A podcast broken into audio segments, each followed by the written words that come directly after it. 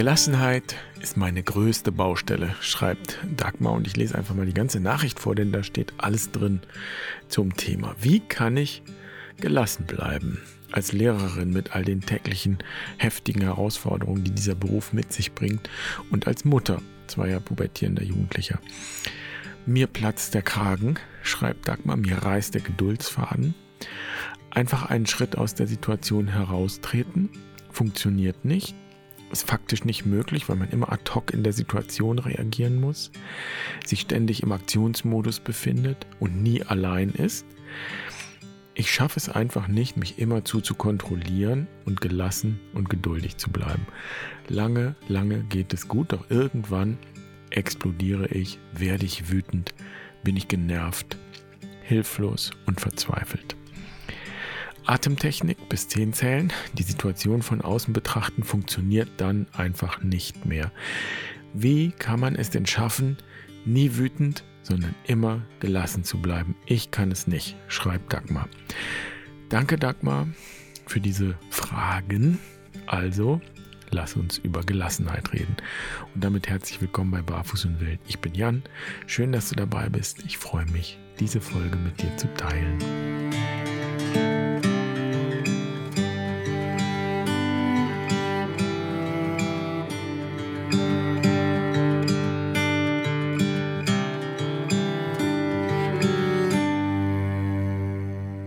Mir platzt der Kragen, mir reißt der Geduldsfaden, schreibt Dagmar und fragt, wie kann man es denn schaffen, nie wütend, sondern immer gelassen zu bleiben? Und ich hätte erstmal eine Frage zur Frage. Ist das nicht eine riesige Überforderung? Nie wütend sein und immer gelassen bleiben. Und vielleicht wäre sogar Anmaßung das richtige Wort. Ist es nicht eine anmaßende Vorstellung? Jedenfalls würde ich sagen, Menschen, die das schaffen, die nie wütend sind und immer gelassen, die wären mir außerordentlich suspekt. Denn das hat ja nicht mal Jesus geschafft. Wenn du fragst, was würde Jesus tun, dann ist ausflippen, Tische umwerfen, zumindest eine Antwort, die biblisch korrekt ist. Wenn man an den Auftritt Jesu im Tempel denkt, wo er die Tische der Händler umwirft und sich furchtbar aufregt. Also ich will damit sagen, du bist in allerbester Gesellschaft, wenn dir der Kragen platzt und ich lese ja auch bei dir, lange, lange geht es gut, doch irgendwann explodiere ich. Und genau das ist der Punkt. Wir können wie Säulenheilige unsere Wut unterdrücken. Aber das funktioniert nach physikalischen Gesetzmäßigkeiten nicht unbegrenzt. Denn was du unterdrückst, das ist ja nicht einfach weg, sondern es sucht sich entweder einen anderen Weg raus aus dem System, oder wenn es keinen Weg rausfindet, wird der Druck irgendwann so groß, dass alles explodiert. Und an der Stelle könntest du auch sagen, gut, dass es rauskommt, als Wutausbruch oder als Ausflippen, denn es gibt noch andere Formen und für meinen Geschmack viel unangenehmere Formen der Druckentweichung, zum Beispiel passive Aggressivität. Also wenn jemand so äußerlich ganz ruhig ist, aber trotzdem Druck ausübt, so indirekt, so unterschwellig. Und diese versteckteren Formen der Druckentweichung sind oft gar nicht so leicht festzustellen an sich selbst, also ich an mir selbst. Das ist ja dann sowas wie der berühmte Balken im eigenen Auge, also ein blinder Fleck. Einen ordentlichen Wutausbruch, den merkt man wenigstens selbst auch. Also hier gilt, was Richard Rohr mal wunderbar auf Englisch formuliert hat, What we do not transform, we transmit. Also was wir nicht transformieren, das transmittieren wir. Wir geben es weiter. Unterdrücken, beseitigen, abschaffen geht nicht. Gefühle wie Wut, aber auch Trauer können wir nicht beseitigen. Wir können sie nur transformieren. Und wenn wir das nicht tun, dann geben wir sie weiter auf irgendeine Weise. Heißt also, der Druck, der da ist, der muss auch raus. Und es hat etwas für sich, wenn er einfach rauskommt und sichtbar wird, auch wenn das unangenehm ist für andere und für dich. Aber unangenehm ist es immer. Und dann ist es besser, es kommt direkt und sichtbar und ohne doppelten Boden, finde ich. Und dann möchte ich nochmal unterstreichen, dass die Vorstellung, nie wütend zu sein, unrealistisch ist. Und eben, ich meine, eine Anmaßung darstellt. Wie, wie kommst du dazu, für dich in Anspruch zu nehmen, niemals wütend sein zu müssen. Das wäre so seltsam wie anzunehmen, niemals traurig zu sein oder niemals Angst zu haben. Und du schreibst es ja genauso. Ich schaffe es einfach nicht, mich immer zu zu kontrollieren und gelassen und geduldig zu bleiben. Und dann sage ich jetzt mal, hör auf damit. Hör auf damit, das überhaupt zu versuchen.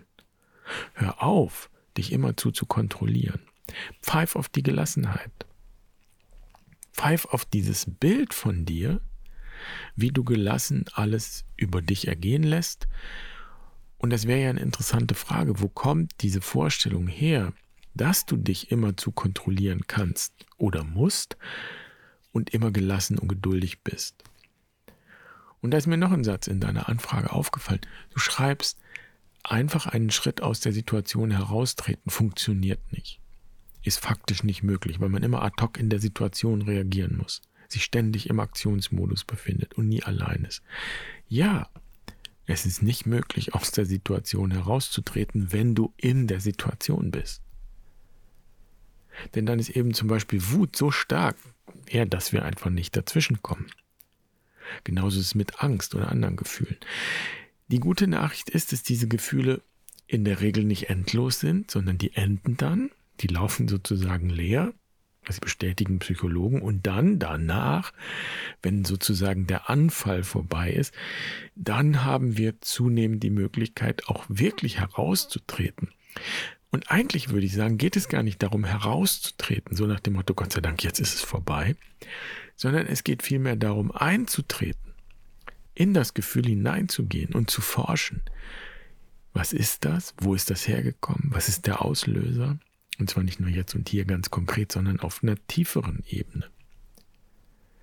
Denn deine Schüler oder deine Söhne sind ja nur die äußeren Auslöser. Wenn du einen Schritt zurücktreten könntest in der Situation, dann würdest du die Dinge vernünftig betrachten und sehen, hm, ausflippen bringt ja nichts, bringt jedenfalls nicht das, was ich jetzt eigentlich will. Und was ist es denn, was ich eigentlich will?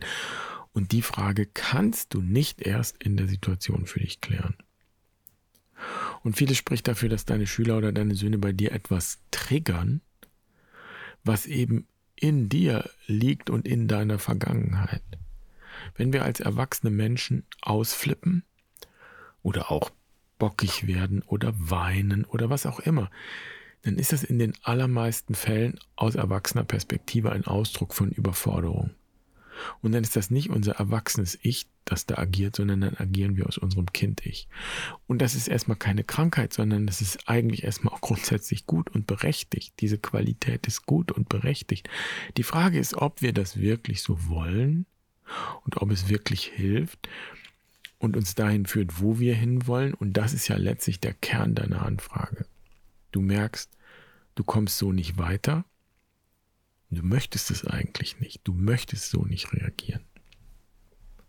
Ich will mal das Lebensrad zur Hilfe nehmen. Damit arbeiten wir auch in unseren Auszeiten. Genau um solche Erfahrungen und Situationen betrachten zu können, sortieren zu können. Die erwachsene Qualität, das ist im Lebensrat der Norden. Der steht für den Verstand, für das verantwortliche Handeln. Das brauchen wir ja auch im Winter, wenn es kalt ist und der Norden steht für den Winter, für die Nacht. Im Norden ist die Sonne nie zu sehen, wenn wir das Rad mal als Kompass nehmen und den Sonnenlauf betrachten. Und wenn das Rad im Fluss ist, dann ist der Norden leicht. Der gehört ja auch dazu. Er ist ein Teil des Ganzen. Und ich schätze mal, dass es das ist, was du dir wünschst.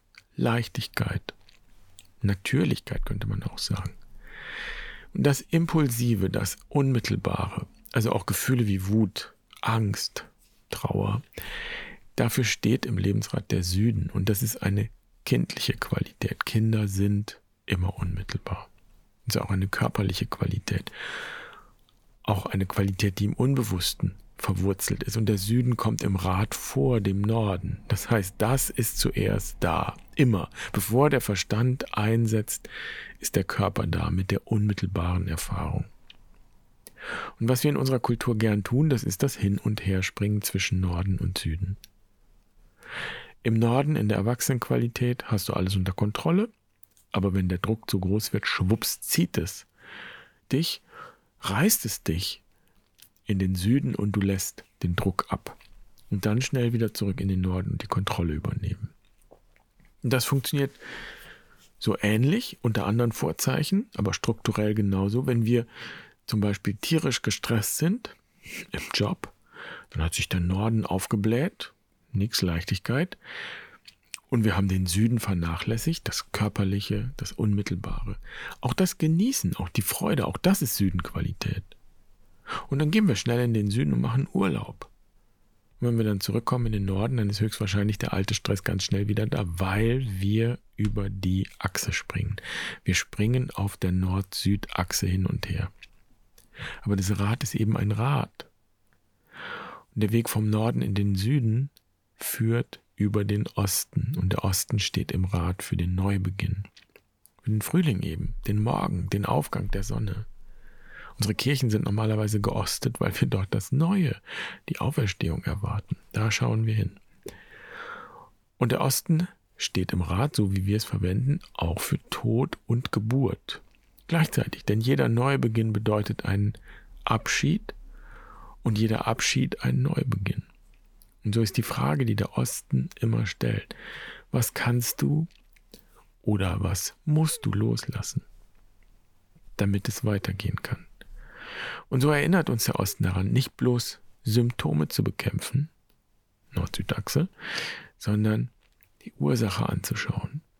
Wenn du gestresst bist auf der Arbeit und dringend Urlaub brauchst, aber der Urlaub bringt dir keine Erholung und bringt dich nicht in deine Kraft, dann ist die Frage, was musst du loslassen? Wo braucht es eine echte Veränderung, eine Wandlung, nicht bloß Symptombekämpfung?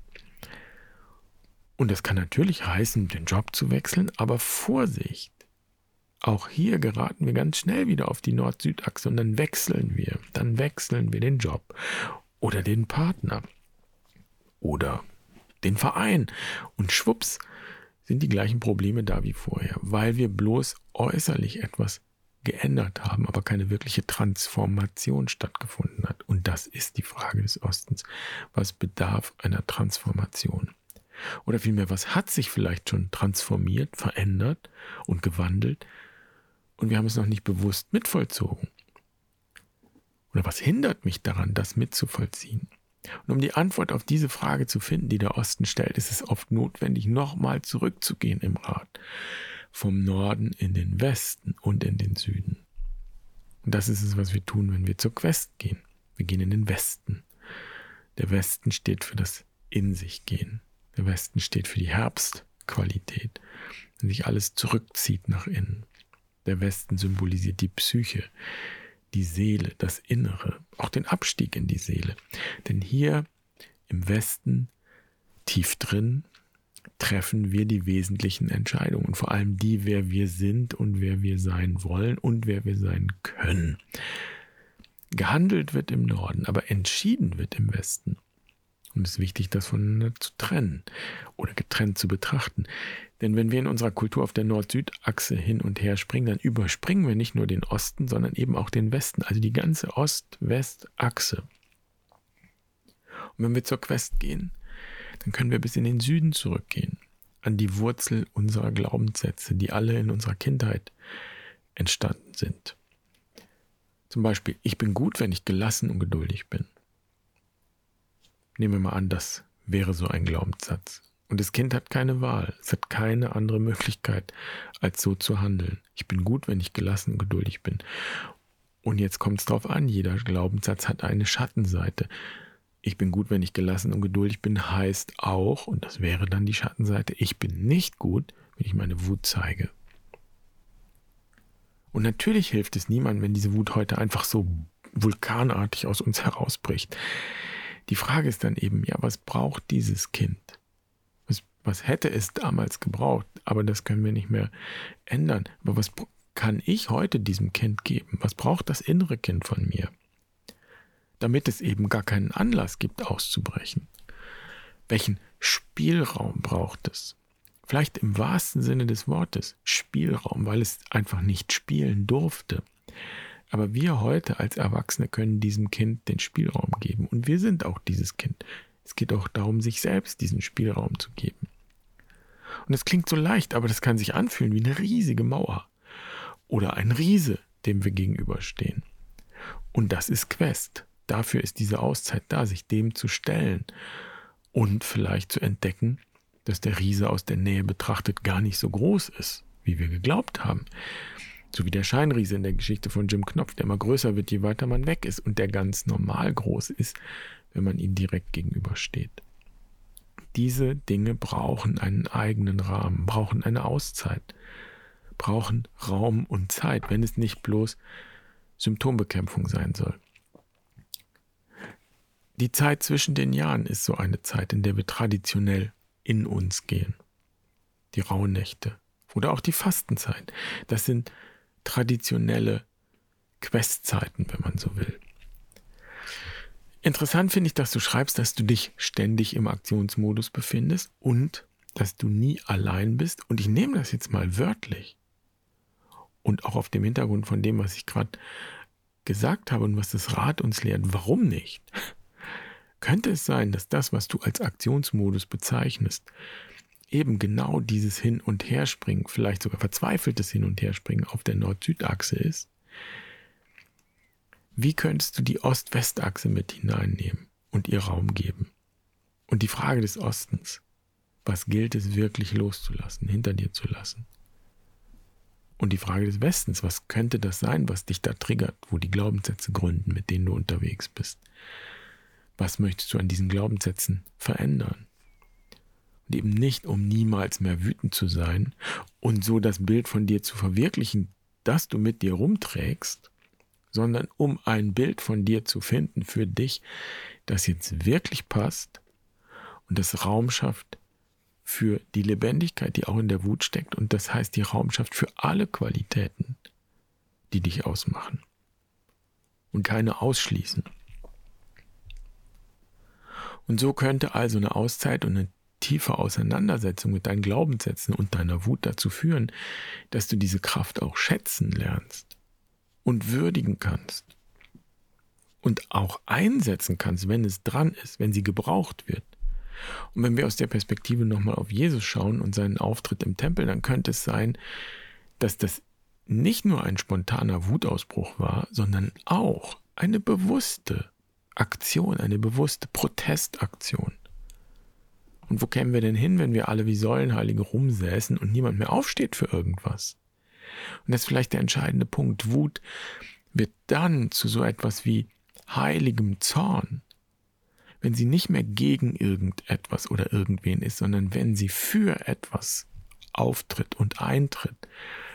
Den Unterschied merkst du dann daran, dass du etwas nicht mehr persönlich nimmst, sondern ein größeres Ziel im Fokus steht. Dann dient die, dient die Wut auch nicht mehr dazu, deinen Status quo zu verteidigen, so muss es sein, nur so geht es, sondern die Aggression, diese aggressive Energie dient dazu, einen Raum zu öffnen, in dem etwas Neues geschehen kann. Also es braucht einen tieferen Ansatz, so will ich das mal nennen. Nicht das Streben nach Gelassenheit bringt mehr Gelassenheit, sondern das In sich gehen und aus dem ständigen Aktionsmodus heraustreten, und zwar nicht in der Situation, sondern eben wenn du alleine bist, das ermöglicht dir, dich selbst besser zu kennen und zu erkennen. Und dann gehst du höchstwahrscheinlich künftig anders in solche Situationen. Und vor allem gehst du anders aus solchen Situationen heraus.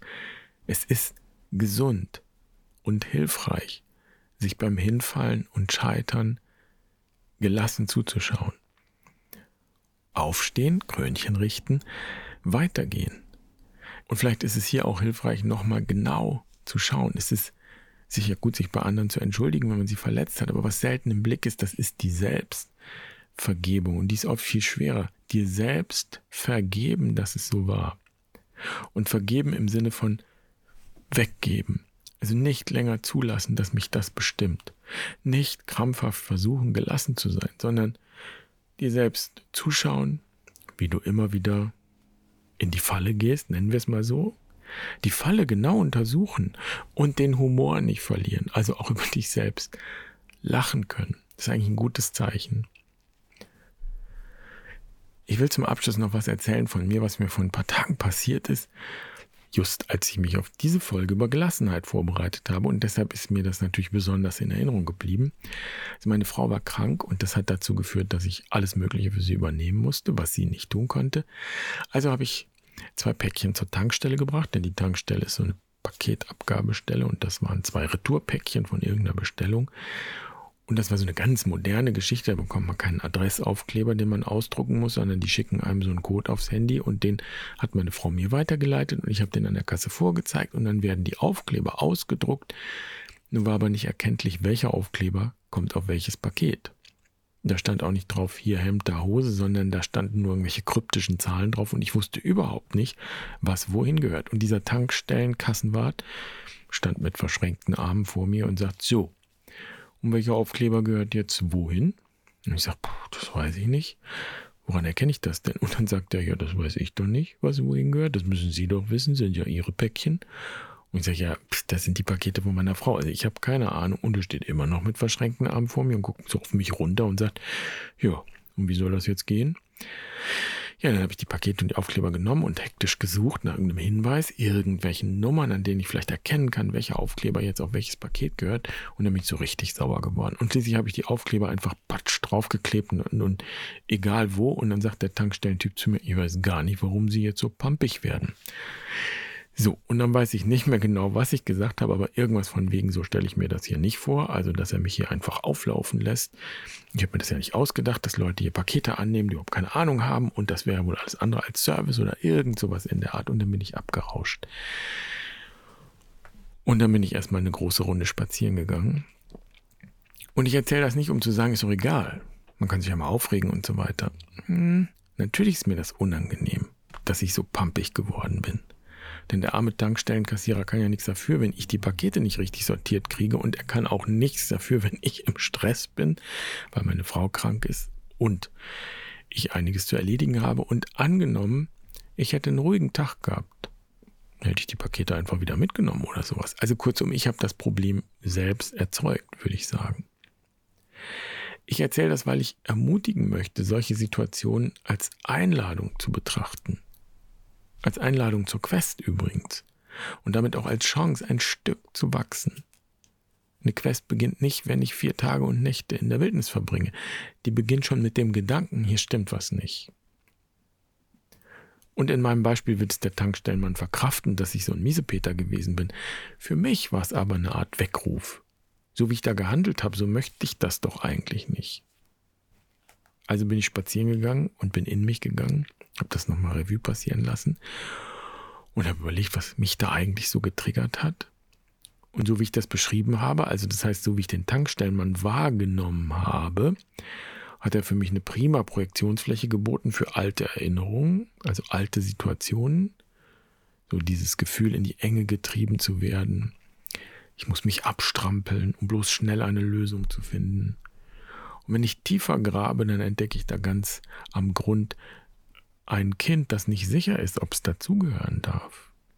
Das ist mal so ganz grob skizziert die Ursache dafür, warum ich pampig geworden bin.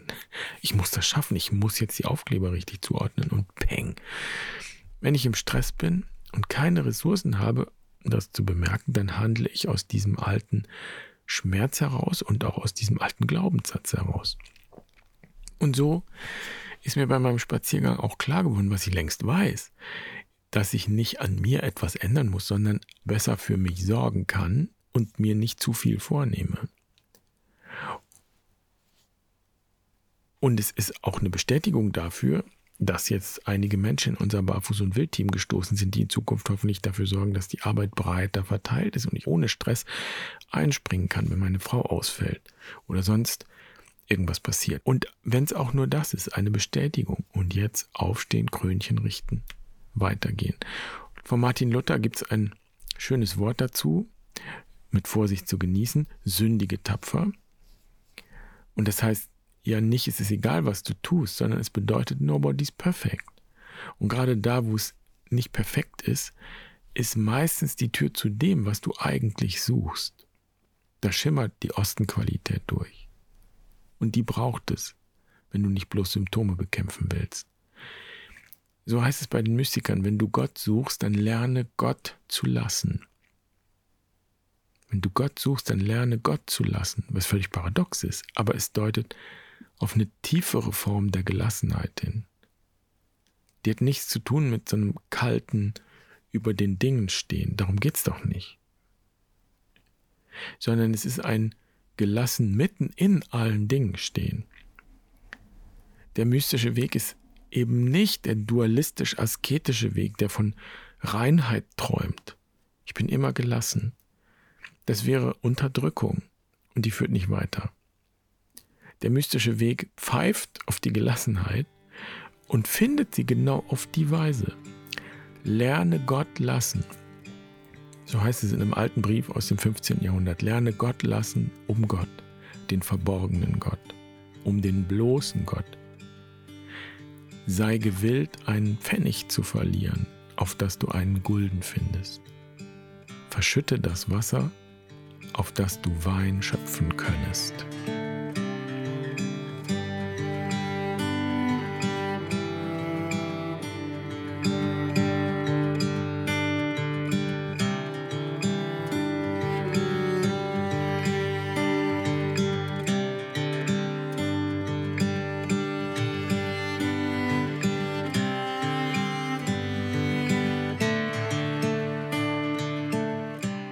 Dir das mit dem Lebensrad jetzt zu schnell gegangen ist, dann schau dir gerne unser kostenloses Webinar zum Lebensrad an. Ich verlinke das in den Show Notes und da stelle ich dir das Modell mit den Grundlagen nochmal ausführlich vor. Und ich freue mich natürlich wie immer über einen Kommentar von dir zum Thema. Oder vielleicht ist ja bei dir auch eine Frage aufgekommen, dann immer her damit. Schön, dass du dabei warst.